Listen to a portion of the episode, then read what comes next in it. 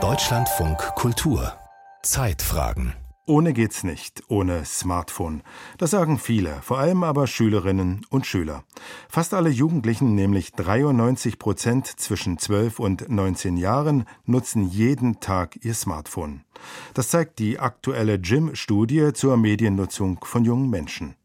Aber ist das wirklich schlecht oder einfach nur normaler Alltag? In Baden-Württemberg wollten Schülerinnen mal testen, wie leicht oder schwer es ihnen fällt, das Gerät auch mal wegzulegen. Am Stuttgarter St. Agnes Mädchengymnasium hat eine Klasse vier Wochen lang bewusst die Bildschirmzeit reduziert oder zumindest es versucht.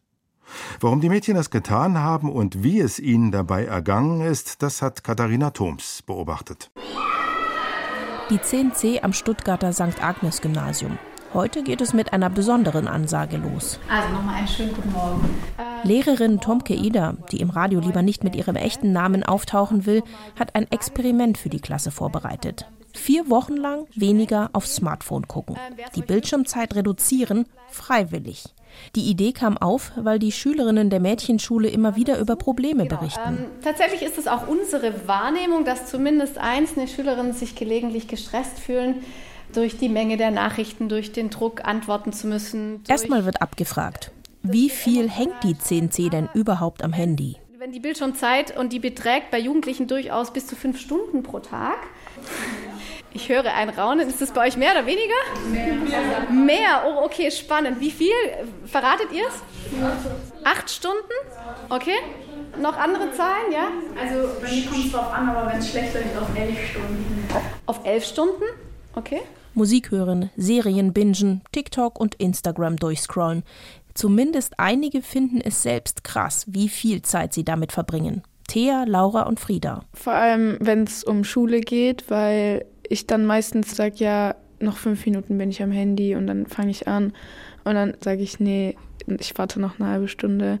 Das nimmt mir so die Motivation weg. Ja, nur noch ein Video. Und dann denkt man sich so, ja, wenn ich jetzt eh schon eine Stunde am Handy war, dann kann ich noch so zehn Minuten schauen. Und ich habe zum Beispiel auch generell einfach nicht so die Motivation dann und bin auch so, wenn ich mein Handy weglege, also auch direkt schon verzweifelt, weil ich nicht weiß, was ich machen soll. Die Lehrerin Tomke Eder ist auch Präventionsbeauftragte an der Schule und beobachtet die Entwicklung schon einige Jahre. Das erlebe ich auch immer wieder, dass Schülerinnen auch teilweise schon in der Mittelstufe ganz offen über Schlafstörungen sprechen. Also ich habe das Gefühl, dass das zugenommen hat. In der Forschung gibt es keine klaren Aussagen, ob die hohe Smartphone-Nutzung auch wirklich negative Auswirkungen auf Jugendliche hat. Was Lehrerin Eder aber überrascht, dass sie in dieser Welt leben, in denen ihnen alle Informationen zur Verfügung stehen, aber sie dann nichts über das Blaulicht wissen und dass das durchaus Hormone freisetzt, die dazu führen, dass man wacher ist und wenn ich sage, es kann für den Schlaf förderlich sein, eine Stunde vorher wirklich den Bildschirm gar nicht mehr anzugucken. Ah, echt? Beim Schulexperiment machen etwa zwei Drittel der Klasse mit. Es gibt keine Vorgaben, aber ein Workshop bei der Stuttgarter Beratungsstelle Netzpause für Jugendliche gehört zur gemeinsamen Challenge. Also auf welche Anwendung könntet ihr nicht verzichten, wenn ihr euch entscheiden müsstet? Julia Hoffmann hat überall im Raum Zettel verteilt. Instagram, TikTok, YouTube. Die Klasse verteilt sich. TikTok ist eindeutig die wichtigste App für die Jugendlichen. Wenn ich so überlege, wie viel Zeit ich so auf TikTok verbringe so und wenn ich das so weglassen müsste, keine Ahnung, wäre mir schon teilweise echt langweilig, glaube ich. Dass auch TikTok so ein bisschen so ein Zufluchtsort ist, sag ich mal, also so weil da kann man sich so ein bisschen so gehört fühlen. Der Sozialberaterin ist wichtig, sie will die Schülerinnen nicht abstempeln. Viel Medienkonsum ist nicht immer gleich Handysucht. Im Workshop will sie sensibilisieren. Wir sagen immer, es ist auch wichtig, wie funktioniert das Leben drumherum noch? Wenn das funktioniert mit dem Ausgleich, wenn ich irgendwie mich gut fühle, weil ich sonst noch andere Offline-Beziehungen habe, wenn ich irgendwie Interessen habe und Hobbys, denen ich nachgehe, und die Schule oder die Arbeit oder diese Pflichtsachen auch laufen, dann ist es meistens relativ unproblematisch. Nach dem Workshop beginnt die Challenge. Die Schülerinnen sollen jede Woche protokollieren, was sie sich vornehmen, was sie schaffen, was sie mit der gewonnenen Zeit anfangen. Wer teilnimmt, kommt in einen Lostopf. Gewinnen kann man Gutscheine für die echte Welt. Kaffeebesuche, Kinotickets. Die Motivation bei Frieda, Carla und Selma ist groß. Was ich mir auch vorgenommen habe, einfach auch generell mehr mit Freunden zu treffen, dass ich das wirklich reduzieren will und wieder mehr lesen möchte, mehr rausgehen möchte und auch Cello spielen und so. Und ich denke, dadurch bin ich halt auch einfach produktiver, wenn ich dann mal wirklich das durchziehe, was ich jetzt machen wollte und nicht ans Handy gehe.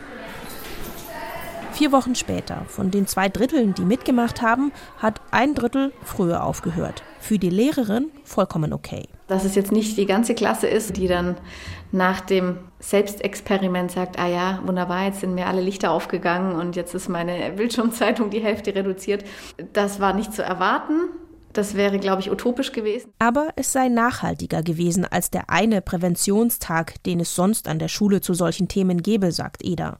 Den Versuch will sie nächstes Schuljahr gern wiederholen. Thea, Frieda und Laura sind danach angetan und auch ehrlich mit sich. Also diese Challenge hat mir ein bisschen auch beim Lernen geholfen, muss ich sagen. In der ersten Woche habe ich so, glaube von acht, neun Stunden auf vier Stunden sogar runtergesetzt. Also das hat wirklich gut geklappt. Aber dann mit der Zeit hat so ein bisschen die Motivation nachgelassen. Im Schnitt haben sie eher zwei oder auch mal drei Stunden weniger am Tag das Smartphone genutzt und mehr gelesen, sich mit Freunden getroffen, auch mehr für die Schule getan. Am schwierigsten war es, den automatischen Griff zum Handy zu unterdrücken. Mal hat Stummschalten geholfen, weit weglegen, den Eltern geben, damit man selbst nicht in Versuchung gerät.